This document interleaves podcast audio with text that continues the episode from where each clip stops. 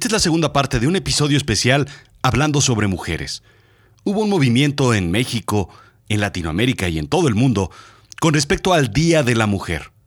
En México en particular, hubo una marcha importante solamente de mujeres. Al día siguiente, el 9 de marzo de 2020, las mujeres pararon, no trabajaron, no salieron a las calles. Y hoy queremos hablar y sobre todo ceder los micrófonos de Azul Chiclamino a las mujeres para que puedan explicarnos qué es lo que pasa, qué es lo que sucedió y qué debemos estar reflexionando con respecto a esto. Esto es Azul Chiclamino, la realidad de lo absurdo. Y yo, yo soy Rodrigo Job. Y yo te cuento. Hoy nos toca seguir hablando sobre las mujeres.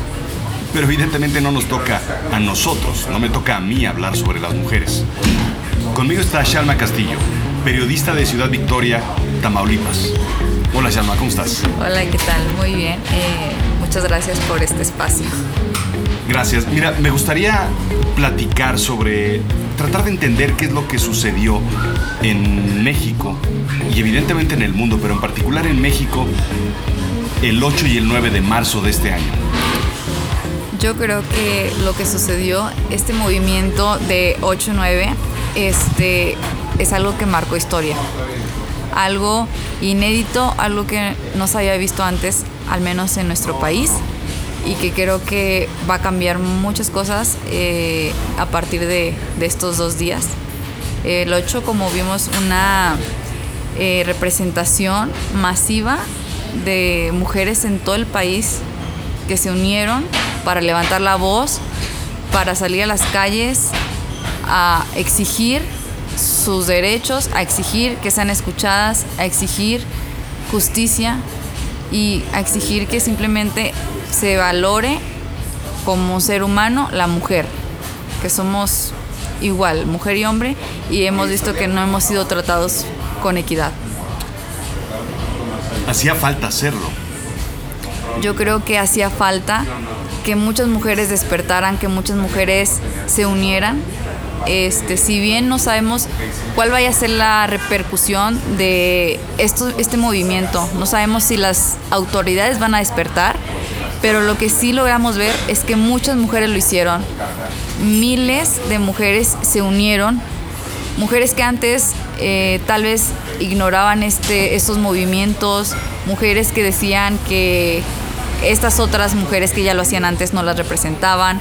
Eh, decidieron salir a la calle, decidieron unirse al paro, porque pues ver que un día 10 mujeres, otro día 10 mujeres desaparecidas, ver en las noticias, saber que la amiga de la amiga desapareció o la mataron, eh, saber que, que sufrió algún tipo de violencia, ya es un hartazgo de, todas nosotras, ¿no? Entonces, lo que queremos es que eso termine y si es necesario, yo creo volverlo a hacer, creo que las mujeres nos volveremos a unir y lo volveremos a hacer.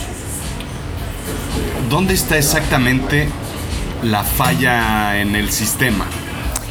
En el sistema yo creo que hace falta capacitación, principalmente en las fiscalías, ¿no? Eh, capacitación de, género, porque como vemos muchos, ha habido muchos casos que han sido denunciados y por torpezas, por eh, omisiones de las autoridades desde Ministerio Público, desde jueces, desde peritos, etcétera, han caído estos casos y o no son tipificados como feminicidios, sino como un simple homicidio. Entonces ahí le resta eh, le resta el, número de real de las víctimas, de las mujeres que hay en el país por todos estos errores que tienen. Entonces yo creo que, que falta una capacitación eh, desde eh, lo más bajo del nivel de un perito, de un ministerio hasta el juez, eh, de ver con perspectiva de género. Este, desde ahí yo creo que están fallando y desde pues que le den más importancia a la rifa de un avión que a las muertas que tenemos al día, que son 10. Si acaso dicen que ahora la cifra subió a 11. Y eso es algo que no, no podemos seguir permitiendo. Es algo... ¿Qué tan, ¿Qué tan peligroso es el mundo para las mujeres? A diferencia de lo peligroso que es para los hombres. Por supuesto, para un hombre salir a la calle, pues es peligroso porque puede ser asaltado. Pero para una mujer es abismalmente superior la, el peligro. Es extremadamente, o sea, peligroso desde que, imagínate, una mujer para salir tiene que pensar cómo se va a vestir, a dónde va a ir, porque desde que vas caminando por la calle o ya te dijeron un piropo, ya te chiflaron, alguien ya se te acercó.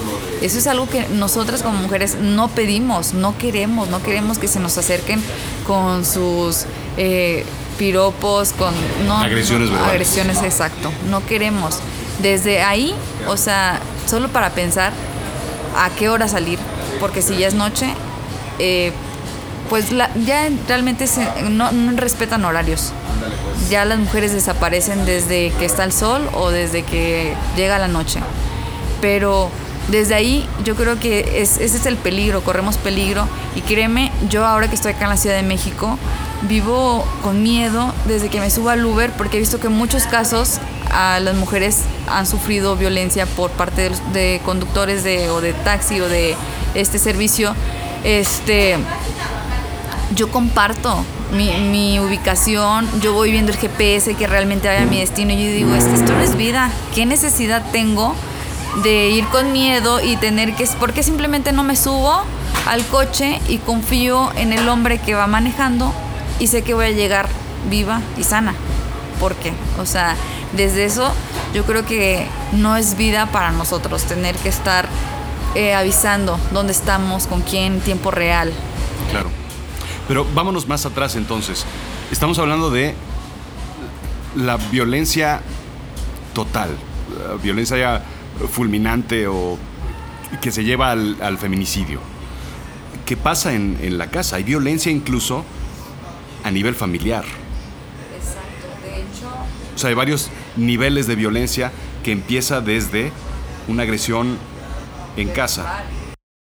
Eh, exacto. Eh, los feminicidios eh, principalmente están registrados que son cometidos por hombres que tenían un parentesco sentimental con la mujer, ya sea su novio, exnovio, pareja, esposo, expareja, este, y muchos son, vienen de casa, de, del hogar, porque desde que empezó una agresión verbal, una agresión eh, física y que todo esto lleva a, lo psicológico, entonces eh, pues muchas veces al enemigo lo tenemos en el hogar.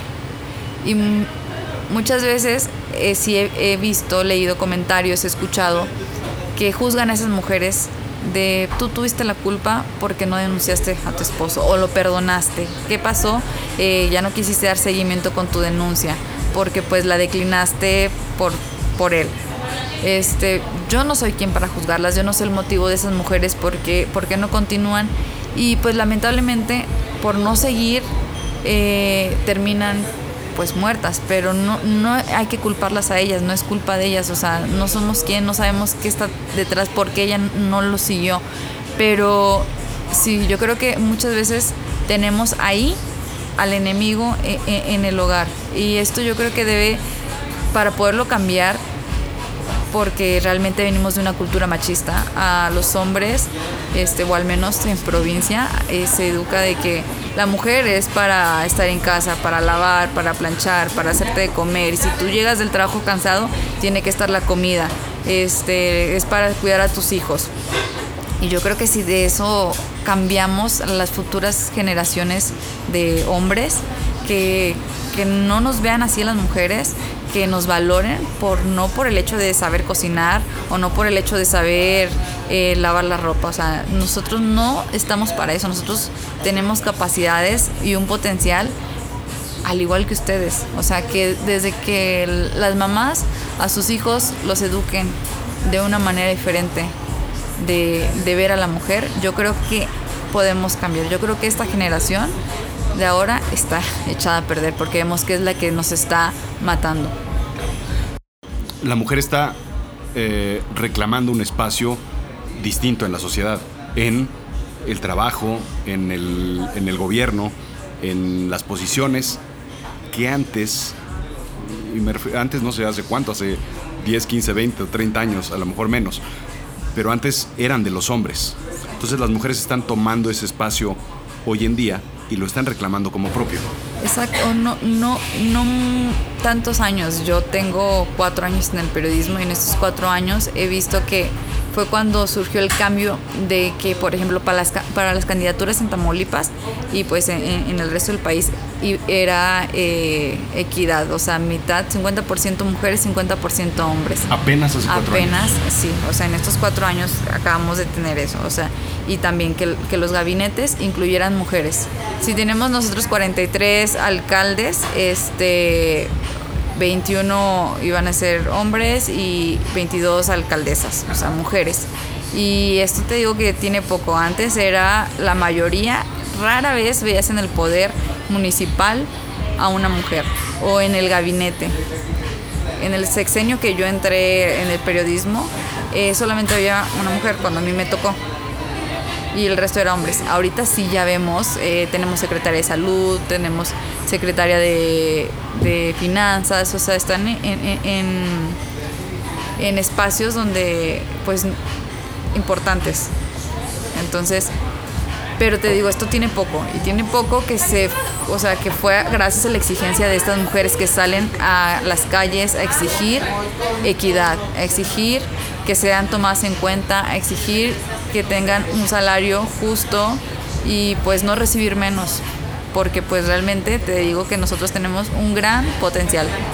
Entonces la mujer ya tiene un, una mejor posición a nivel trabajo y gobierno. Lo que hace falta entonces es una, iba a decir reeducación, una reprogramación del hombre, ¿no?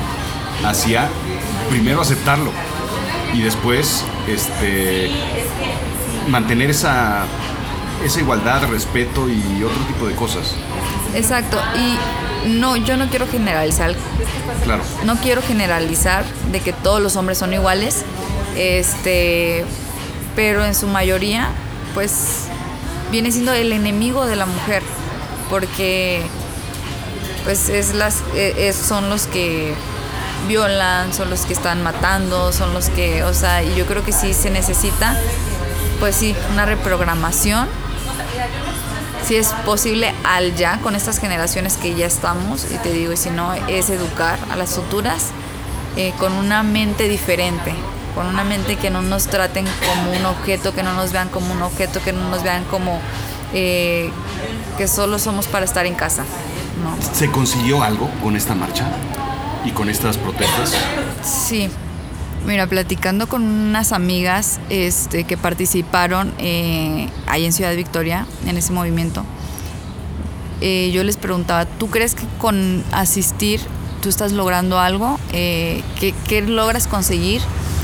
Y al igual que ellas, yo coincido en que no sabemos si vamos a lograr algo con las autoridades, que obviamente es lo que a todas las mujeres nos encantaría que hubiera justicia y que el gobierno pues nos tomara en cuenta, que fuéramos importantes las mujeres para presidente, para gobernadores, para diputados, para todos.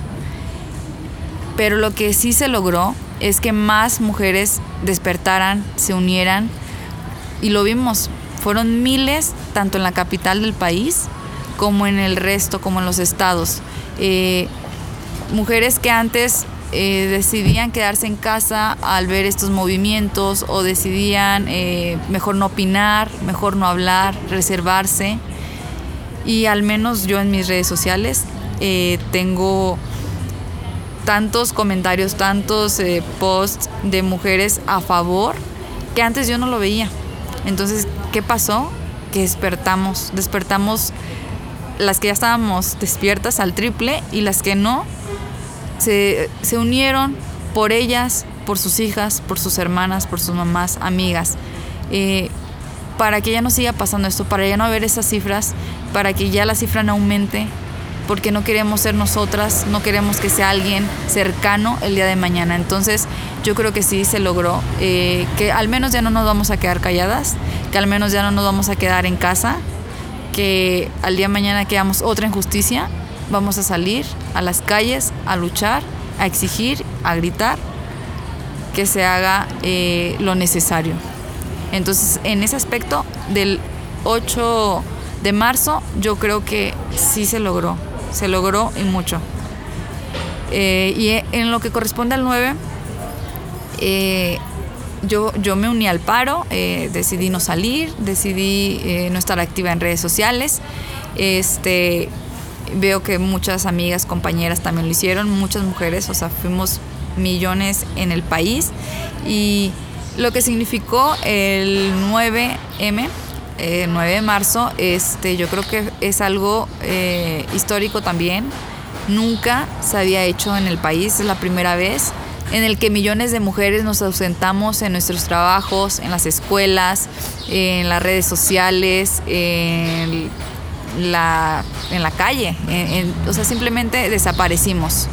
¿Qué, repercusión tuvo, eh, hablando económicamente, esto, eh, Un Día Sin Mujeres, México? Tuvo una pérdida cerca de 20 mil millones de pesos. O sea, eh, es una... Lo que las mujeres generamos en el país, vemos que es somos importantes en materia económica yo lo comentaba con una amiga que se llama Kenia Banda de Ciudad Victoria. Ella también se unió tanto a la marcha eh, que hubo en, bueno, en Ciudad Victoria fue una protesta pacífica. Este, participó y también en el paro. Y me decía ella que no, está, no estaba tanto de acuerdo porque no puede ser que desapareciendo un día sea la única manera en que los hombres simpaticen con nosotras, en que los hombres nos valoren. ¿Por qué tener que hacerles ver que si no estamos, lo han manifestado eh, en redes, que nos extrañaron o que no fue un día igual o que su, o sea, simplemente se dieron cuenta que si nosotras, pues la vida de ellos no, no es la misma, pero qué triste, ¿no? O sea, qué triste que tener que desaparecer porque muchas desaparecieron y el hombre que tal vez estaba a su lado, su compañero, su novio, su papá, su hermano, sus amigos, ahora sí la extrañan y tal vez ahora sí la valoran cuando ella no está. Nosotros afortunadamente aparecimos el 10 de marzo, pero todas ellas que ya no. Entonces es triste hacerles ver eso, que, que, que es la única manera de, en que ellos nos valoren. ¿Por qué no simplemente hoy tomar la decisión de respetar a la mujer, de valorarla, de cuidarla, y tratarla como lo es, una mujer que es un ser humano más. ¿Qué sigue de aquí? ¿Hay rumbo? ¿Hay otras cosas? ¿Hay... ¿Vamos de aquí para arriba? Mira, yo creo que sí. Yo creo que este movimiento no va a parar. Y que al, otra, al ver otra injusticia, va a volver a salir a la calle y vamos a volver a, a gritar, a exigir vamos a seguir levantando la voz. Ya no nos callamos y ya no nos vamos a quedar en casa. Eh, yo creo que sí fue, fue bueno tomar estas medidas y pues lamentablemente tener que recurrir hasta esto. Yo creo que, aguantamos tanto que nos quedábamos calladas, eh, nos conformábamos con un salario injusto, con que nos discriminaran. Eh, no, no poníamos un alto. Yo creo que a partir de con todo este movimiento que no, no empezó el 8, ya vemos que tiene tiempo, que las mujeres salen a manifestarse, pero como te digo, este sí fue que rompió récord. Este, yo creo que ya, las que se despertaron ya no se van a volver a dormir. Este, y van a volver a salir. Las que salieron por primera vez, va a haber una segunda, una tercera y una, las veces que sean necesarias, de salir para gritar por una que ya no está. Entonces, yo creo que sí, se logró y como he leído y escuchado y lo he visto, que la historia pues ha cambiado así, que las, al menos en, en cuestión de las mujeres, desde exigir por sus derechos de democracia, eh, por trabajar, ¿qué han tenido que hacer? Tenido que salir a la calle, han tenido que levantar la voz para ser escuchadas y si esta es la única manera de que nos van a escuchar, pues creo que volveremos a salir. ¿Crees que este es un, esto, todo esto de lo que platicas es un movimiento nacional, pero es distinto, bueno, claro, y mundial, pero es muy distinta la Ciudad de México a muchas otras ciudades de, del país. Claro, eh, como te digo, yo soy de Ciudad Victoria y es una ciudad que tiene 340 y tantos, vamos a esperar el nuevo censo para ver cuántos somos ya, pero la última éramos como 400, 346 mil eh, en la capital. Este, y te digo que antes no, no se veían manifestaciones y si acaso cuando había manifestación a nivel nacional feminista, se replicaban y veíamos 10, 10 mujeres eh, en la plaza principal de la capital. Eh, ahora fueron alrededor de 200 mujeres que si bien no fue una marcha como la de obviamente de, de la Ciudad de México u otras ciudades, pero fue una protesta pacífica eh, en la plaza principal, te comento, con sus igual eh, vestidas de morado, con sus pancartas y expresando lo que queremos, que queremos ser escuchadas, queremos ser libres, queremos, no queremos ser valientes, o sea, queremos salir sin miedo. Y fue, fue la primera vez que se ve una concentración que tal vez en otros lugares se les hace nada, pero para nosotros que te digo que somos una ciudad pequeña, conservadora, este, pues sí, sí, sí lo es mucho. Y también eh, vi que en Monterrey hubo protesta, si bien Monterrey es una ciudad más grande, eh, pero también no se había dado de, esa magnitud. En Baja California, en Sinaloa, en, muchas ciudades hubo y que se unieron, que se unieron apoyándose todas. Entonces, como te digo, mujeres que antes no participaban, hoy se unieron y hoy levantaron la voz y lo y te aseguro que no va a ser, si fue la primera vez de algunas, no va a ser la última, van a seguir. Entonces, sí, yo creo que fue un movimiento que, despertó tanto en todo México como vimos a las zapatistas también, que se levantaron, levantaron la voz este, en, en regiones indígenas de nuestro país y de todo el mundo. O sea, todo el mundo, las mujeres salieron. ¿Qué se me está olvidando? ¿Qué, nos... ¿Qué agregarías? Como te comento, estuve platicando con amigas, conocidas y mujeres de allá Ciudad Victoria que participaron, eh, ya sea en la marcha, bueno, en, la protesta más bien, y en el paro. Y por ejemplo, Kenia Banda de, allá de Ciudad Victoria eh, me decía que primero hay que entender que el feminismo es un movimiento de mujeres y para mujeres que busca liberar a las mujeres de la opresión que han sufrido a lo largo de la historia. Que hay que dejar claro que no queremos ser igual que los hombres, que el hombre no es un modelo a seguir, solo queremos que se nos respete, queremos salarios dignos, queremos vivir sin miedo y queremos que nos dejen de matar es algo muy interesante, algo que me encantó, que, porque es la realidad.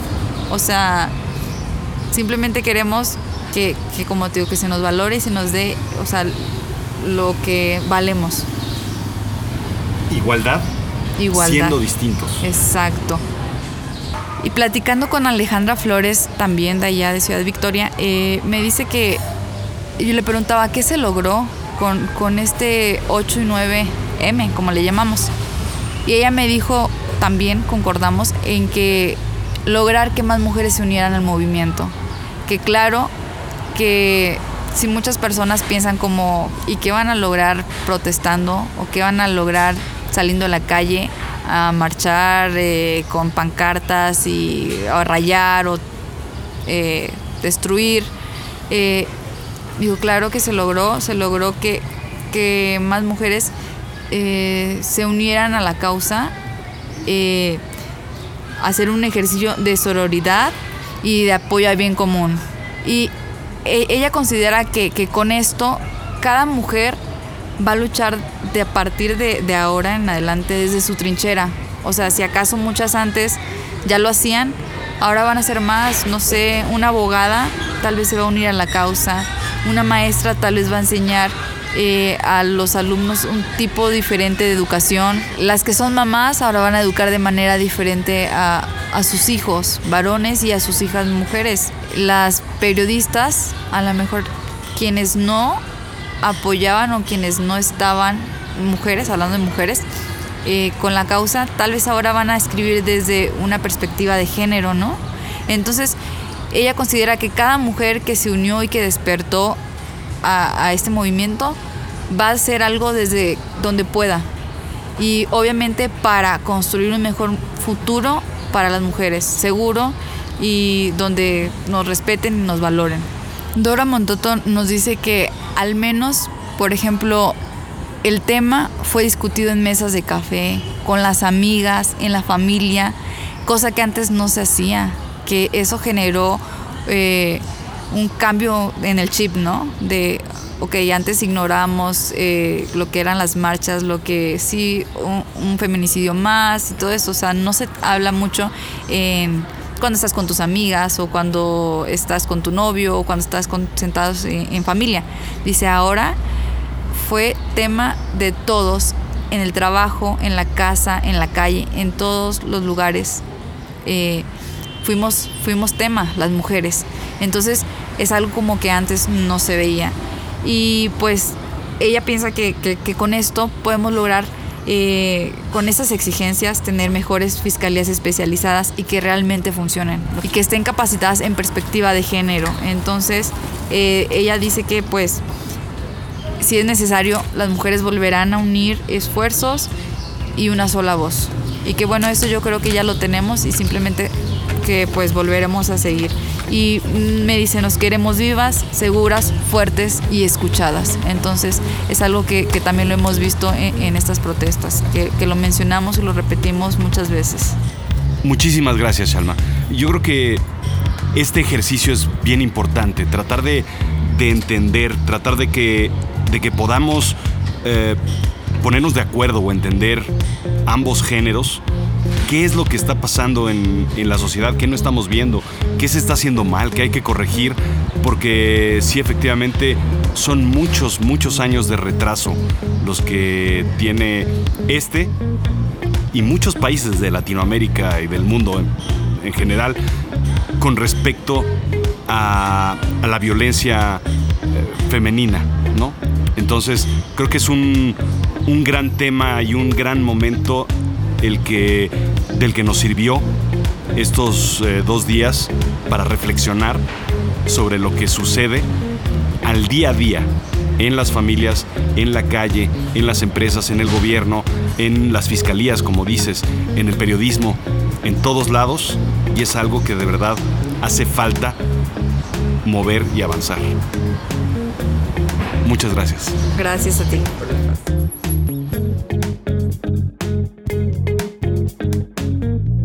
Fue Azul Chiclamino, la realidad de lo absurdo. Yo soy Rodrigo Job. No dejes de escuchar Azul Chiclamino en Apple Podcast, en Spotify, en Himalaya o en cualquiera de las plataformas de podcast disponibles en el mercado. Visita azulchiclamino.com y ponte en contacto con nosotros para cualquier cosa que quieras escuchar. Gracias.